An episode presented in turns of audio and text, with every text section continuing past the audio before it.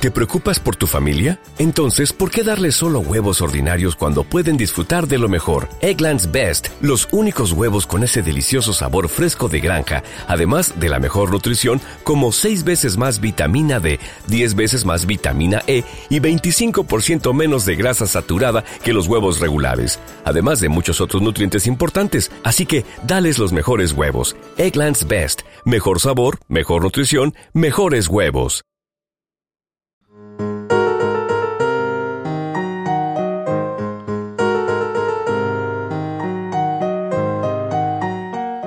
En el 103.9 de la FM, El Ser de las Calles, con Román Álvarez. Al que de forma muy encantada y siempre placentera le damos la bienvenida. Buenos días. Muy buenos días, muy buenos días. ¿Dónde vamos hoy?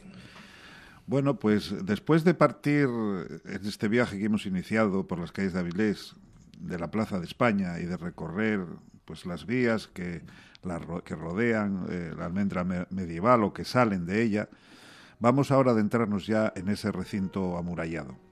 Cuando acabemos de recorrerlo, pues saldremos otra vez a barrios como Sabugo, La Madalena, Miranda, Valliniello, Villalegre, etc. Pero quisiera hacer una consideración inicial antes de iniciar el recorrido por nuestra calle de hoy. Eh, debemos de tener en cuenta que en Avilés la Edad Media finiquita en 1478. Normalmente los historiadores dicen que la Edad Media termina en el siglo XV y no se ponen de acuerdo. Eh, siempre se busca un hito histórico que señale, ¿no? Por ejemplo, algunos se fijan en la caída de Constantinopla en 1474 en poder de los turcos, otros el descubrimiento de América en 1492. Para Avilés es el 1478, que es una fecha muy señalada en la que tuvo, tuvo lugar un tremendo incendio que arrasó la ciudad excepción hecho de los edificios exentos que estaban construidos en piedra. Y este gran incendio fue el que dio pie a los reyes católicos para concedernos el mercado libre de Alcabala, libre de impuestos de los lunes, ¿no? para poder sacar dinero para reconstruir la ciudad. Y ese mercado pues todavía hoy perdura en la ciudad en torno a la Plaza de Abastos de los Hermanos Orbón, es el mercado de los lunes. ¿no? Bueno, pues, pues hecha eh, la consideración, ¿a qué calle nos dirigimos hoy? Pues vamos a una de estas de la almendra medieval. Este, había una especie de H que formaba alrededor de la cual estaba la muralla y hoy vamos a entrar en la, en, adentrarnos en la ya conocida y llamada calle de la fruta. Bueno, tenemos algún personaje ilustre, además, que haya nacido en ella, ¿verdad? Pues sí, eh, en casi todas las calles históricas pues eh, han nacido personajes ilustres. En este caso vamos a, recordar eh, que en 1842 pues nace en esa calle el escritor y filósofo don Estanislao Sánchez Calvo, autor de obras como El nombre de los dioses o Lo maravilloso positivo. Fue, fue una persona que habló pues en torno a los diez idiomas, de los cuales la mayoría eran lenguas muertas, el arameo, el hebreo, etcétera. Era eh, hablaba también vasco. Fue amigo de Leopoldo Alas Clarín y un filósofo muy, muy preclaro que tuvo mucha relación y se carteaba asiduamente con la escuela filosófica alemana que encabezaba en aquel momento Arthur Schopenhauer. Bueno, pues con nombre propio situemos ya la calle para que todos nuestros oyentes se centren bien en dónde está exactamente en el mapa vilesino. Bueno, pues para los que no son de Avilés o, bueno, pues no se fijan mucho en el tema de las calles, aunque todo el mundo aquí yo creo que la conoce, esta calle eh, que, hoy, que hoy vamos a, describir eh, unía o une la Plaza de España o Parche con la Plaza de Campo Sagrado. ¿eh? ¿Siempre tuvo la misma fisonomía la que tiene actualmente? Pues no, no siempre fue así. En el medievo estaba dividida en dos sectores, en el centro de los cuales había una pequeña placita, que era la Plaza de la Villa, y era donde se situó el primer edificio municipal. En principio los municipios se reunían delante de la, iglesia de San Nicolás, pero ya después, a finales de la Edad Media, pasaron a reunirse en este nuevo edificio que había en esta plaza, en esta placita de la, que estaba en mitad de la, de la calle La Fruta y ya, bueno, hasta que en el siglo XVII se construye el nuevo, el nuevo ayuntamiento. Desde la plaza de Cima de Villa, o de encima de la villa, que es hoy el Parcho La Plaza, se entraba en el recinto amurallado a nuestra calle a través de una pequeña puerta. Podemos decir que en principio era casi un pasadizo, llamado Puerta de Cima de Villa, y que más tarde pasó a llamarse Puerta de la Torre del Reloj, nombre cuyo significado es de fácil deducción.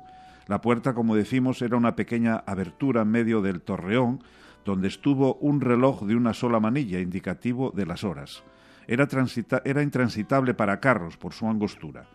Desde esa puerta se llegaba a esa pequeña plaza a la que antes aludíamos, llamada primero Plaza de la Villa y después Plaza de la Rúa Nueva, después de, que el incendio destruyese eh, las casas y tal, pues pasó a llamarse eh, la, calle, eh, la calle de la Fruta, pasó a llamarse Rúa Nueva y la plaza se llamó Plaza de la Rúa Nueva, que estaría situada esta placita a la altura de la confluencia de la actual calle de la Fruta con la calle del Sol.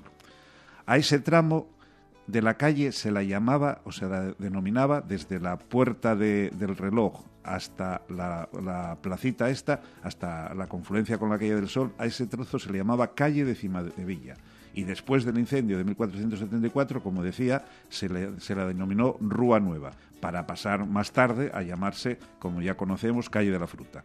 El segundo tramo eh, eh, eh, estaba situado desde esa plaza de la Villa, o dicho de otro modo, desde la confluencia de la calle del Sol hasta la actual plaza de Campos Arado contaba con dos edificios, con edificios asoportalados a ambos lados de la calle y, por tanto, era una vía sumamente estrecha.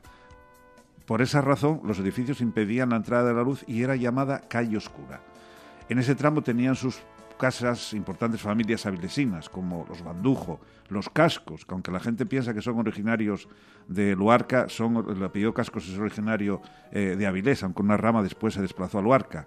Los Solís y Bango, etcétera, hasta que en principios del, del 19 esas casas asoportaladas, eh, que estaban casi pegadas unas a otras, pues son derruidas y sustituidas otras sin soportar que ya son retranqueadas para tener más espacio. Hablabas antes de, un incendio, no fue el único que hubo en Avilés, ¿verdad? No, en las ciudades, eh, sobre todo en el medievo, pues eh, siempre había muchos incendios porque eran casas de, madera y muchas veces hechas también con, paja eh, amasada con argamasa y entonces era fácil, además se cocinaba en las casas con, fuego, evidentemente, y era, era muy fácil que, hubiese incendios. Todavía ahora los tenemos y, fíjate tú los, los adelantos que hay. Y bueno, pues eh, lo que pasa es que el de 1478 fue muy importante y prácticamente pues eh, destruyó casi toda la almendra medieval y queda señalado además por ese mercado de los lunas que pervive. Pero por ejemplo, en 1612, en diciembre, hay un incendio también muy importante que afecta a nuestra calle. Las llamas devoran las casas que se habían construido en la Rúa Nueva, la antigua calle de Cima de Villa, hoy calle de la Fruta, en su primer tramo, desde la Plaza de España hasta la confluencia con la calle del Sol. También en el siglo XVII, ya finales, en 1695, las actas municipales nos cuentan que la torre del reloj amenazaba ruina, por lo que desde el ayuntamiento se hace un proyecto para repararla y reconstruirla. Sin embargo, antes de comenzarse la obra de la, la obra, la torre se desmorona sin que nunca se volviese a reconstruir. Y entonces el reloj lo que hace es trasladarse a la torre del Alcázar, que era la, la, torre que estaba situada en la otra puerta que daba a la Plaza de España. ¿Cuándo se nombra al final definitivamente que da el nombre de Calle de la Fruta? Pues no, no sabemos bien, ¿eh? porque es un nombre tradicional. Lo que sí sabemos es, es que en los documentos de nuestro archivo, a mediados del 19, el ayuntamiento ordena que el mercado de la fruta, que estaba en esa calle, se traslade desde ella hasta eh, hasta la calle de la Cámara. Es decir, eh, ese mercado estaba allí desde tiempos inmemoriales y es el que da nombre a la calle y no hay, no, hay, no, conocemos un documento que nos diga en esta fecha se, se, llamó Calle de la Fruta. Lo que sí es que se llama Calle de la Fruta, incluso después, eh, aunque se traslade el mercado a la calle de la Cámara, la gente sigue denominando así a la calle. O sea que el mercado se marcha, pero el nombre de Calle de la Fruta permanece allí. O sea que, la gente, cuando le arraiga un nombre, sigue usándolo con independencia de que la causa que lo motiva pues no exista o que se tomen decisiones administrativas diferentes. ¿Y, desde entonces hasta hoy ya? Bueno, pues eh, no, va a sufrir cambios eh, todavía. Eh, un, breve apunte. Antes, en 1876 se prolonga la calle de la fruta hacia el muelle.